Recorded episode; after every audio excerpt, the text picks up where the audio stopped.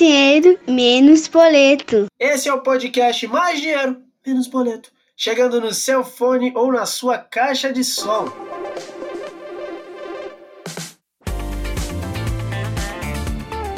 Diante de toda a repercussão do Big Brother Brasil, hoje vamos falar sobre uma das principais candidatas ao prêmio de um milhão e meio do BBB que acaba na próxima semana mulher, nordestina, 31 anos. Juliette Freire é advogada, maquiadora, é um fenômeno. O nome da Juliette circula cada vez mais no mercado publicitário, nos grupos de WhatsApp, redes sociais, televisão e jornais. Mas afinal, que poder é esse dessa paraibana de Campina Grande? Hoje vamos conversar sobre o efeito Juliette, com uma especialista em marketing. Além disso, tem um quadro com Fala Gilda sobre as lições que aprendemos com os participantes do BBB. Então, se você quer ser um influenciador ou trabalhar com marketing de influência, pega uma caneta aí, abre o bloco de notas do celular para você anotar tudo. Mas antes, vou agradecer vocês que seguem maratona do nosso podcast, seguidores novos e pedir para você não esquecer de compartilhar o nosso conteúdo para o WhatsApp, Facebook, Instagram, por onde você quiser. E não esquece de clicar no botão de seguir lá do Spotify e do Deezer. Ah, e agora estamos em todas as plataformas de podcast. Google Podcasts, Apple Podcasts, Amazon Music e Orelo. Então não esquece de seguir a gente em todas essas plataformas. Olha aí, quem sabe faz ao vivo, bicho! E para trocar uma ideia sobre o assunto de hoje, adiciono aqui a Mariana Muniz, professora de marketing na Universidade Presbiteriana Mackenzie de Campinas e especialista em marketing e carreira. Mariana, uma honra receber você aqui no Mais Dinheiro Menos Boleto. Muito obrigada pelo convite, fiquei muito feliz em participar dessa pauta. Eu, assim como vocês, também sou muito fã da Juliette e vamos desvendar, né, o que, que ela tem feito e que tem sido um grande sucesso. Não, é, ela é um fenômeno. Eu vou, eu vou abrir a nossa conversa com uma breve trajetória do que foi a Juliette nesses últimos três meses dentro do, do programa, né?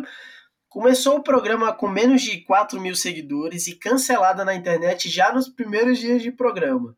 Sofreu com casos de xenofobia, machismo e bullying dentro da casa e fora da casa foi acolhida pelo público em determinado momento, tornando-se a preferida do programa.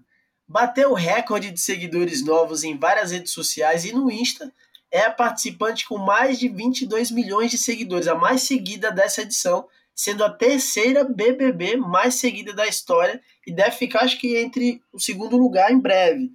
Hoje, Juliette está entre os 10 brasileiros com mais engajamento no Instagram, bateu o recorde mundial com a publicação no Instagram ao, ao conseguir mais de um milhão de curtidas em apenas seis minutos. Mariana, o perfil da Ju chama muita atenção de todos por esses resultados de impacto e expressão a nível mundial. Na sua opinião, o que é que a equipe dela fez de diferente para alcançar esses resultados e quais são os impactos disso no mercado de publicidade? Geraldo, eu acho que o primeiro ponto é a gente falar da Juliette como marca. Juliette, ela não tem uma, é, assim, não tem outra igual, né? A Juliette, ela traz com, consigo uma coisa chamada autenticidade, que são poucos que tem hoje. Se a gente for pegar a trajetória de outras BBBs que já tinham batido recorde, vamos pegar, por exemplo, a Manu Gavassi e a Rafa Kalimann, que fizeram um grande sucesso na edição passada. Eu percebo que a, a Rafa Kalimann e a e a Manu, elas foram muito bem assessoradas. E às vezes elas não passavam um quesito para gente de gente como a gente. E eu acho que a Juliette faz isso muito bem. Então, o primeiro ponto é essa questão da autenticidade. Juliette não tem duas, não tem três. Juliette é única. Outra coisa que eu acho que a marca Juliette faz muito bem e que quem assessora a Juliette consegue reforçar nas redes sociais é a questão da vulnerabilidade. A Juliette sabe que ela fala demais. E ela sabe que ela é desastrada também. Então, os ADMs a todo momento utilizam essa questão das vulnerabilidades, e isso torna a Juliette única e gente como a gente. Nós estamos cansados de consumir Instagrammers, creators, que são mais do mesmo. e Juliette traz essa coisa autêntica nela, né? Outro ponto que eu queria ressaltar é, é que Juliette é uma marca que a gente chama de marca para o século XXI. Então, a Juliette ali na rede social, ela faz, é, é, os ADMs comunicam, só que a Juliette é aquela pessoa que ela é comunicada e a Juliette faz o que ela fala. E eu acho isso um diferencial. Às vezes, por exemplo, quando a gente pega a Manu Gavassi, a Rafa Kalimann, elas são tão bem assessoradas que parece algo distante de nós. Juliette, não. Outra questão que eu acho muito importante é, na assessoria de, de Juliette nas redes sociais é o trabalho de identidade de marca. Juliette se posicionou como mulher forte nordestina que veio de baixo, não tem vergonha das suas origens, e ela mostra também ali os elementos da, de onde ela vem, né? O chapéu é, de cangaceiro, os cactos. Então, é, essa construção de marca foi muito mais importante para depois você conseguir fazer conteúdo de qualidade no Instagram. Então, a figura Juliette é o mais importante, essa autenticidade e a vulnerabilidade que ela traz com ela, e essa questão transparente de ser gente como a gente. Acho que é isso que faz a diferença. É uma construção muito muito clara, muito objetiva, né? Faz todo sentido. Agora eu quero trazer outra questão aqui para você sobre o espaço de mídia ali dentro do formato reality show. Vou trazer uma experiência uhum. pessoal, né? Eu trabalho há muitos anos em agência de comunicação e, e trabalho com marcas grandes, que em algumas é, ocasiões a gente acaba sugerindo uma ação ali, uma, uma campanha dentro de um uhum. programa nesse, nesse formato por conta das audiências. Mas tem muitas marcas que ainda se sentem inseguras pelos riscos ali de, de conectar né, a, sua, a sua marca com possíveis polêmicas, né? Por exemplo, na edição desse ano, é, repercutiu muito aqui fora essa questão do cancelamento, racismo, uhum. teve ali um, um, umas pitadas de, de machismo, xenofobia e por aí vai. Na sua opinião, é, hoje o BBB ele conseguiu ressignificar isso, né, de, de, de que de reality show esse formato de reality show é um programa que as marcas podem sim apostar que, que vai dar certo e se tornou aí um, uma referência nesse formato, na sua opinião? Eu entendo que sim. Hoje o BBB é o programa mais lucrativo da Rede Globo. Ele vai bater a marca de mais de meio, bi, é, meio bilhão em patrocínios para esse ano. Antes mesmo de começar a edição do BBB 21, é, o Boninho conseguiu fechar vários patrocinadores Dentre eles, é, tem alguns que são cativos, né, como a Amstel, a Coca-Cola, McDonald's, Avon, e eu percebo que as coisas acontecem muito rápido ali no BBB e as marcas que fecharam o contrato também atuam de maneira rápida. Eu lembro de uma prova, eu acho que foi da Amistel, que eles abordaram a questão da diversidade. Eles fizeram uma dinâmica ali para falar de diversidade, de respeito, de entender o que é diferente de você, né? E outra coisa, assim como as marcas, o BBB também se reinventou ao longo dos anos. Eu lembro em 2019, o programa foi um fiasco, né? e o Boninho teve que Nossa, reinventar. Nem lembro eu nem lembro dessa edição. Ninguém, quem assistiu a BBB antes de 2019? Ninguém. e eu lembro que 2018 ele também foi um sucesso, porque ele trouxe o Kaysar, ele trouxe bastante essa questão diversa também. Ele trouxe a, é, a Grace, a Gleice, né, que ganhou a edição do, de 2018. Ela trazia consigo a questão também de ser uma pessoa do norte, de ser uma mulher preta, forte, que venceu na vida é, o Kaysar, que é, é, refugiado também, a Ana Clara, que também é desastrada, autêntica, única, que não tomava banho, enfim. Ali em 2018, o Boninho conseguiu acertar a fórmula, em 2019 teve um escorregão, mas em 2020 eu vejo que as pessoas, por estarem dentro de casa ali no começo da pandemia, não saber muito o que fazer, e pelo BBB também trazer questões super atuais, o programa conseguiu se reinventar. E hoje ele é um sucesso. Por exemplo, a, penúltima prova que eu vi, a da Amistel, eu achei genial. Porque ali a Amistel conseguiu reforçar três claims muito importantes do produto, né? É, que são os três ingredientes, que ela é feita com água, malte e qual que era o outro ingrediente mesmo, gente? Mas assim, conseguiu mostrar que tem poucos ingredientes a cerveja, né? E, e sim, as marcas elas têm uma visibilidade. E o legal é que a equipe ali do BBB, junto com o Boninho, consegue atuar de forma muito rápida. Então, aconteceu algum fato, a marca não gostou, vamos fazer a prova de novo e vamos fixar na cabeça das pessoas de uma maneira diferente. Fora a questão também de trazer convidados super diversos e marcantes, né? Dentre eles a, a Juliette, esse fenômeno que estamos falando agora. Ah, sem dúvida. Eu vou trazer também uma informação de bastidor, gente. Se é informação de bastidor, não, não é nada concreto, mas é, eu vi é, alguns comentários aí no mercado de que o, o prêmio do, do, do, participante, né, do, do ganhador da, da, dessa edição, o, programa já conseguiu pagar esse prêmio no intervalo do primeiro episódio, assim, lá atrás. Então, assim, é realmente um programa muito lucrativo que provavelmente deve ter vida longa aí. Maria, avançando aqui na, na conversa, é, eu queria falar sobre esse estereótipo da Juliette, essa questão da representatividade. Foi ótimo você uhum. trazer um pouco disso nessa resposta, que conseguiu me dar a escada aqui para fazer essa pergunta. É, a Juliette ela levantou essa questão muito importante ao longo da, da sua trajetória no BBB, que é a questão da representatividade nordestina, desmistificando aquele estereótipo, mostrando que o Nordeste tem gente de bom gosto, moderna, com pensamentos é, disruptivos e que pode ser influência além dali daquele ambiente regional. Eu vou de novo me colocar aqui na, na conversa com experiência pessoal. É, eu, por exemplo, eu, eu cresci no Rio Grande do Norte, né? Eu me considero um nordestino. Só que eu moro em São Paulo já há 10 anos. E aí eu já não tenho muito sotaque, assim. Só quando eu tô no meio do meu povo que eu fico com o sotaque bem carregado. e, e às vezes as pessoas perguntam, ah, mas você não parece ser do Nordeste. Porque existe esse estereótipo, não só em São Paulo, mas em outros estados as pessoas têm um estereótipo do nordestino. E, e isso fica, sabe, aquela como se fosse uma faca no seu estômago, porque você precisa reforçar que você é do Nordeste, explicar por que, que você não tem tanto sotaque, explicar porque determinadas coisas não, que você faz não para eles não parece que você é do Nordeste.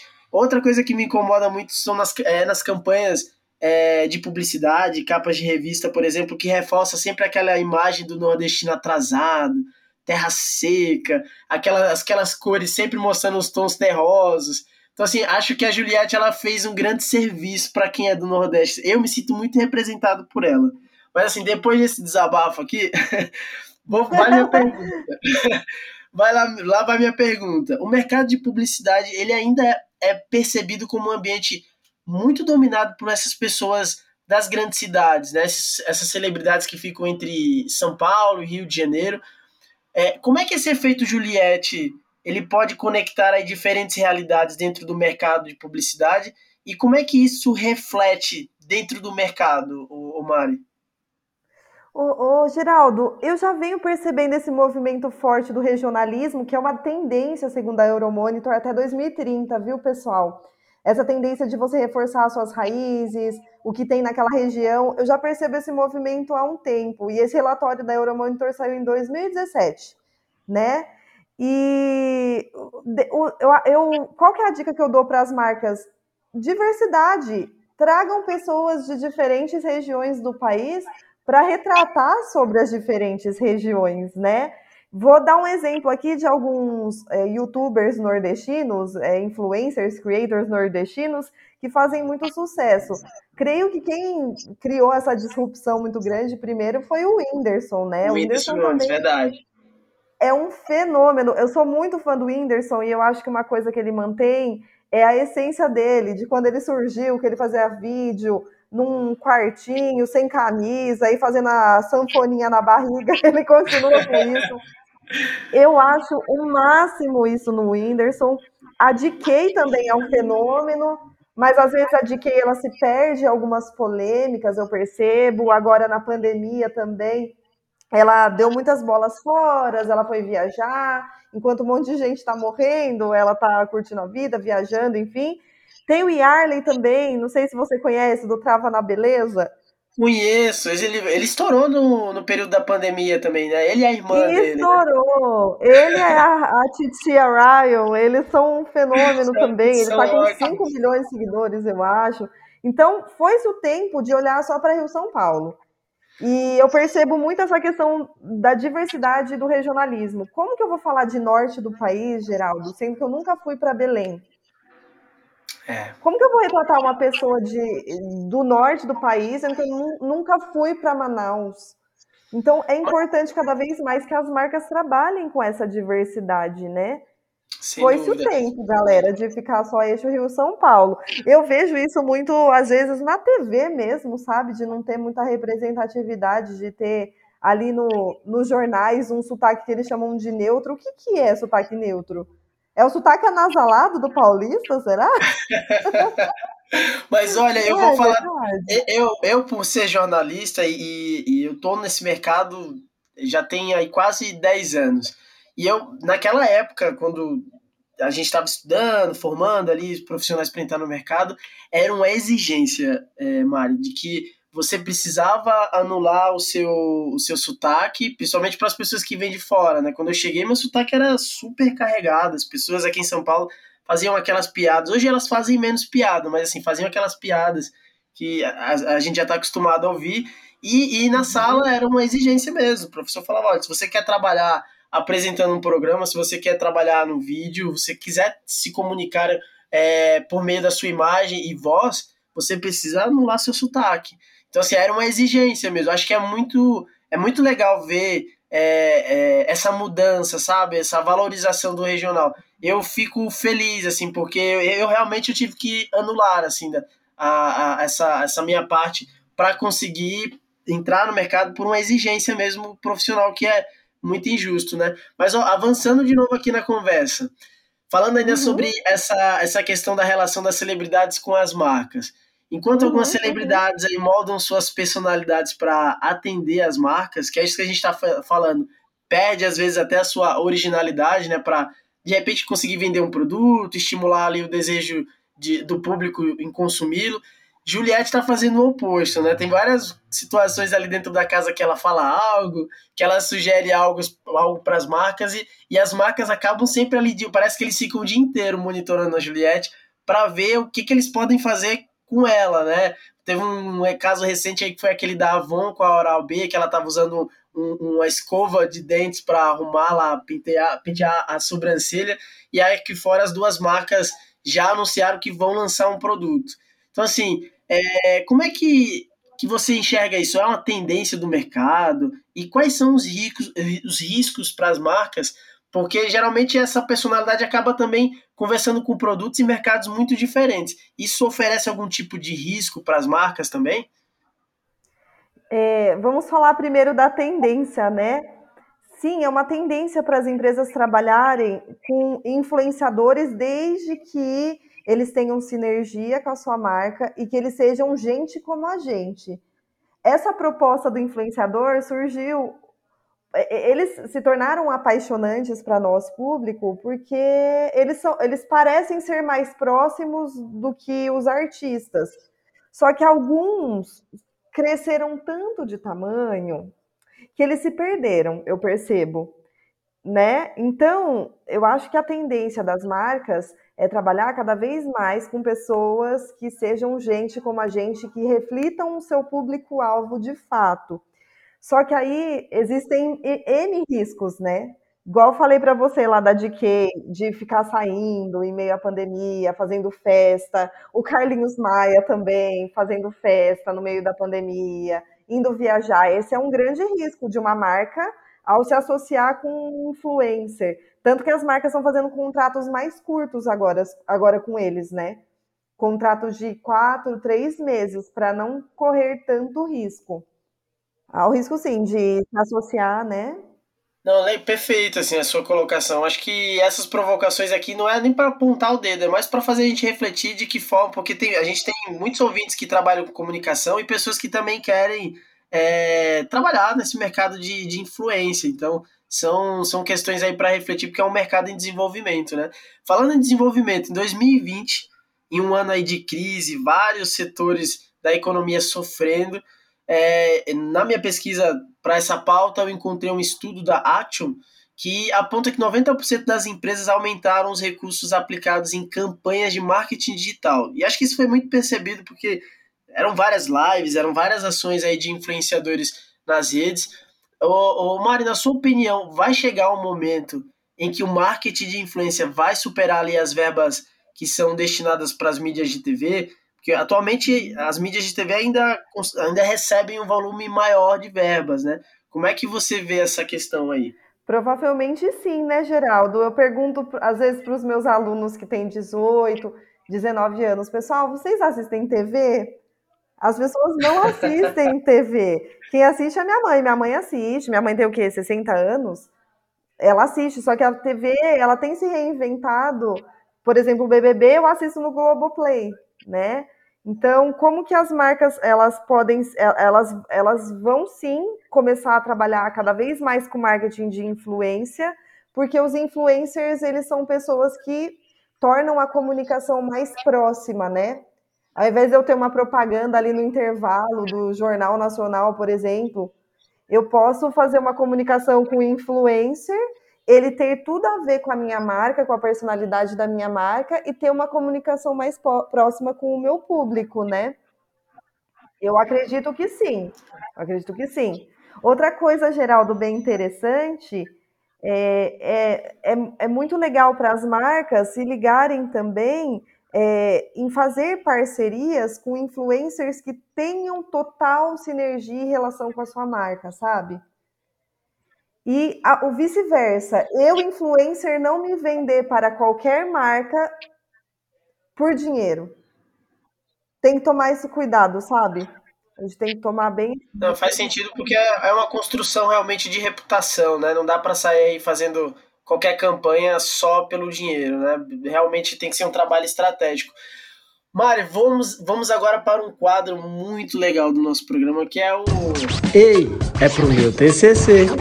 Ai, que mara! eu vou trazer agora aqui algumas questões e eu vou pedir para você comentar e dar algumas dicas. Pode ser objetivo, não tem problema. Vamos lá, primeira. Quero trabalhar com marketing de influência por onde eu começo? Primeiro, você tem que saber quem é seu público-alvo. Quem é o qual é o nicho que você quer atingir?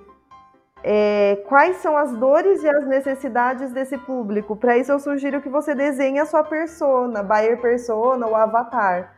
Então, você precisa saber com quem você está falando, qual o nicho que você vai atuar. Quais são os elementos da sua marca? Como que você vai fazer para conversar da melhor forma possível com o seu público? E eu acho que tem que ser de verdade também. Não adianta nada eu, por exemplo, Mariana, falar de League of Legends dizendo que eu nunca joguei League of Legends e eu não me interesso por game. Tem que ter sinergia com o que você é. Eu acho que é por isso também, voltando um pouco na Juliette, né?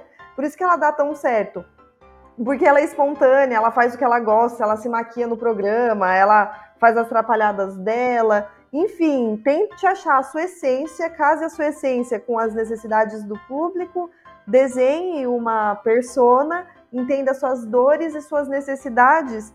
E uma coisa muito importante, tenha paciência, porque conteúdo de qualidade demora um tempo para a gente conseguir alcançar o público-alvo que a gente quer atingir. É com muita paciência e consistência, sabe? Que a gente consegue reputação.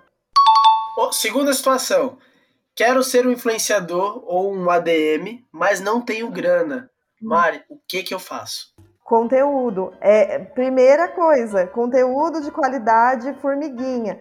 Uma coisa muito importante, não adianta nada você ter 100 mil seguidores e essas pessoas não se engajarem com você. Mais importante é você criar essa conexão com o seu público e para isso você precisa transparecer a sua verdade, né? E transparecendo aquilo que é a sua verdade, você consegue conversar muito melhor. E aí você também consegue reforçar aquilo que você quer passar. Não tenha pressa em crescer, não compre seguidores, não compre gente da Rússia, da China, só para mostrar que você é grande.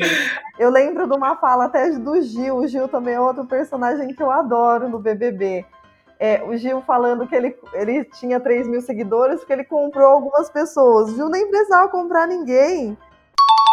Terceira questão: o que podemos aprender com a estratégia adotada pelos ADMs da Juliette? Então tem várias coisas que a gente pode aprender. Eu acho que não dá para fazer as coisas sozinhos, é a primeira coisa. Juliette tinha entregado a rede social dela nas mãos é, do seu, de, do, de um casal de amigos. Eles perceberam que precisava de muito mais gente. E aí eles contrataram várias pessoas e hoje tem cerca de 18 pessoas, se eu não me engano, cuidando da rede social dela. Mas para quem começa pequeno, é, é essa questão de aproveitar os assuntos da vez que tenham sinergia com o seu público-alvo. Né? Isso é uma estratégia que a Juliette faz muito bem. Por exemplo, se você pegar a Manu Gavassi, o que foi legal para Manu Gavassi ano passado, ela preparou todo o conteúdo antes de entrar na casa, fez os videozinhos, tudo mais. Os ADMs da Juliette, embora ela tenha feito algumas fotos mais profissionais, os ADMs da Juliette aproveitam o momento as falas dela daquele programa, as polêmicas que estão acontecendo agora, para fazer o conteúdo e fazer os vídeos. Então, a gente aproveitar os assuntos da vez e os momentos é algo que os ADMs da Juliette fizeram bem. A questão das vulnerabilidades e da autenticidade que conecta também, que te conecta com o seu público-alvo, sabe? Essa questão de você ser autêntico, de você ser de verdade. Não se vender por dinheiro para qualquer marca e fazer os, o seu conteúdo aos pouquinhos, é formiguinha mesmo. Tem rede social que é difícil da gente alcançar um público gigantesco. Vou falar do Instagram, por exemplo, o Instagram é super difícil. Ele exige que você todos os dias trabalhe com conteúdo diferente. Hora vai para o Rios, hora vai para o IGTV, hora tá lá nos stories, hora ele exige bastante, né? Mas não se prenda aos números, à quantidade, se prenda à qualidade, ao, à conversa que você entrega para o seu público e o feedback que ele te dá. Investir no marketing de influência em mercados regionais é uma boa estratégia para quem está começando? Sim, Geraldo, é uma excelente estratégia. Até porque, vamos, eu gosto de pegar a Anitta como exemplo. Antes da Anitta conquistar a América Latina e agora que ela chegou no mercado dos Estados Unidos, ela começou pensando no Rio de Janeiro. Ela começou ali na Furacão 2000, depois ela foi conquistando alguns espaços ali no Rio de Janeiro, até que de repente ela começou a ficar muito forte na região sudeste. E ela foi fazendo esse efeito caracol, né? É, se vocês perceberem, ela primeiro começou regionalmente, foi conquistando o Brasil aos poucos, e hoje a Anitta é uma das artistas mais importantes do Brasil, né? Olha, olha você já, Aí, você já deu a que... deixa aqui pra gente fazer um programa depois sobre a Anitta, hein? Nossa, a Anitta, gente, olha, eu passo pano mesmo. Não, a Anitta, ela é muito estratégica. E sabe uma coisa que eu acho que a Anitta tem? Ela tem um feeling pro tempo das coisas. Ela não vai fazer perfeito ela vai entregar o que as pessoas querem do jeito que dá, mas ela vai fazer. Eu percebi isso muito no. Ela fez um clipe, não sei se vocês se lembram, no Multishow, no aniversário dela. Ela teve a ideia de fazer um primeiro clipe ao vivo no Brasil, faltando dois dias. A irmão dela falou: Não, não vai ter jeito, não tem como. Ela falou: Para mim, o impossível não existe. Ela ensaiou um pouco, um pouco o clipe, fez o, toda a produção lá na casa dela e ela fez do jeito que Davi fez.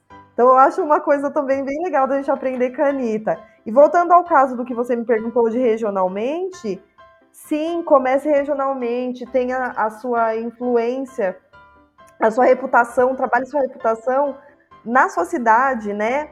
Sabe uma coisa que eu vi também que os pequenos influencers podem fazer? Um kitzinho para as marcas da sua região, mostrando como que eu me comunico com a região, qual que é o match que eu dou com a sua marca regional. Quem faz muito isso é o Yarley, lá do Trava na Beleza. Ele, ele conversa muito com as marcas de Fortaleza. A titia Ryan fez propaganda para uma marca de sandálias muito forte ali na região. Então, antes de conquistar o Brasil, trabalhe muito bem localmente, né? Tem a frase lá de, eh, se eu não me engano, é do Peter Drucker, que é a gente agir local e pensar global, né? Vamos fazer bem feito com o que a gente tem. Muitas vezes a gente não tem um recurso, não tem um milhão de reais para investir. Trabalha com as ferramentas que você tem. Hoje em dia tem tanta ferramenta gratuita boa que fica com cara de profissional, né? Olha, muito inspiradora, viu, Mari? Você deu várias dicas, inclusive para mim aqui com o podcast. Porque trabalhar com conteúdo de verdade não é fácil, né? Eu, eu não sou um caso isolado, mas acredito que muitas pessoas têm aí outra. Tem um trabalho ali como CLT e também tem ali a dupla jornada de querer trabalhar com conteúdo. O podcast aqui, ele, ele nasceu exatamente de uma comunidade mais restrita, de pessoas que falavam sobre finanças e investimentos. E a gente começou o ano passado esse, pro, esse projeto. Tem aí um pouco mais de, de sete meses. E no final do ano passado, é, naquele é, resumo que o Spotify faz é, de retrospectiva, de, de, resultados, a gente entrou pro, uhum. pro top 100 dos podcasts mais ouvidos do Brasil, isso em cinco meses. E aí eu falei, nossa, assim, o programa nossa. tem muito potencial. E é isso que você falou, a gente começou ali dentro de uma de um público muito restrito e hoje a gente já está fazendo pautas de comportamento exatamente como essa de hoje, usando o case aí da, da Juliette, mas sempre alinhando essas pautas de mercado com comportamento. Então faz muito sentido isso tudo que você falou e, e eu anotei um monte de coisa aqui. Ai, que ótimo! Uma, outra dica que eu gostaria de dar para a audiência, que é essa questão da paciência e persistência, fazer um planejamento do que vocês vão postar durante a semana, durante o mês, é, tenta durante a semana, né? É, faz três, quatro postagens, vamos começar com o LinkedIn, nossa, a nossa imagem pessoal, né? Tentem postar três vezes por semana no LinkedIn, já tá muito bom, sabe? Vão, vão construindo aos poucos. É claro que às vezes aparece uma oportunidade. Por exemplo, eu tô querendo falar da VTube, eu tô querendo escrever um artigo da VTube. Por que, que a VTube engana tantas pessoas? É, tem uma questão neurocientífica por trás da VTube. Depois vocês pesquisem os arquétipos de Carl Jung. Carl Jung fala que em todo, todas as nações existem contos, e esses contos têm perso é, personagens os mesmos personagens que se repetem. Então eu tenho o mago, o bobo da corte, o fora da lei, o amante. No caso da VTube, ela se personaliza como inocente. O tom de voz da VTube, uh, as roupas claras, a questão de o jeitinho que ela fala meio manhoso, é tudo estratégico, é tudo neurocientífico. E aí dá resultado. Aqui fora não dá muito, mas lá dentro ela foi uma super jogadora. Bora ouvir as lições que aprendemos com os BBBs com Fala Gilda. Fala Gilda! Lições que cada participante do BBB ensina pra gente. Parte 1. Quando alguém faz uma comida e quer que você experimente, você come mesmo que não goste. Isso se chama educação. Ninguém precisa te lamber porque você tá um cargo acima ou é famoso. Se você não gosta do jeito de alguém, se você não gosta da pessoa, chega e fala. Não força uma amizade. É melhor ficar sem amigo do que ser falciane. Para de ser leve trás, para de levar a conversinha de um amigo pro outro. Deixa que cada um cuida dos seus problemas. Assuma seus BO. Fala Gilda! Gostou do Fala Gilda? Escreve Fala Gilda no TikTok e no Instagram e já começa a seguir o Gil por lá. Um abraço, Gil!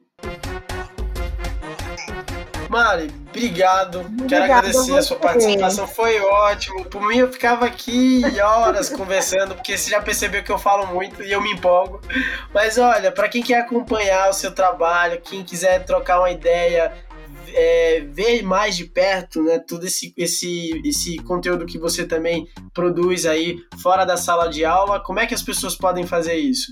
Bem, pessoal, eu gosto de trabalhar às vezes com o LinkedIn, mas eu tô muito mais presente no Instagram por conta do meu público, né? Então, meu Instagram é profa.marianamuniz. E eu também tenho o meu canal no YouTube, que é Profa Mariana Muniz também. Esse, essas próximas semanas eu quero falar de BBB também, é um assunto que está em alta e eu quero aproveitar a oportunidade para gerar engajamento no meu público. E quando você quiser, portas abertas aqui, a gente fica, vai ficar muito feliz em poder receber você em outras oportunidades. Oh, que bom, que ótimo. Chamem quando quiser para a gente falar sobre esses assuntos que muitas vezes a gente acha que não está relacionado com negócios, com marketing, mas tem total sinergia e que impactam bastante o dia a dia, o cotidiano do brasileiro, né? O programa está acabando e se você gostou, não esquece de compartilhar e seguir o nosso podcast no Spotify e no Insta. E se você tem alguma dica, sugestão ou dúvida sobre este e outros temas ligados a finanças pessoais e investimentos, mande a sua pergunta pelo meu Instagram, arroba. Muito obrigado e até a próxima!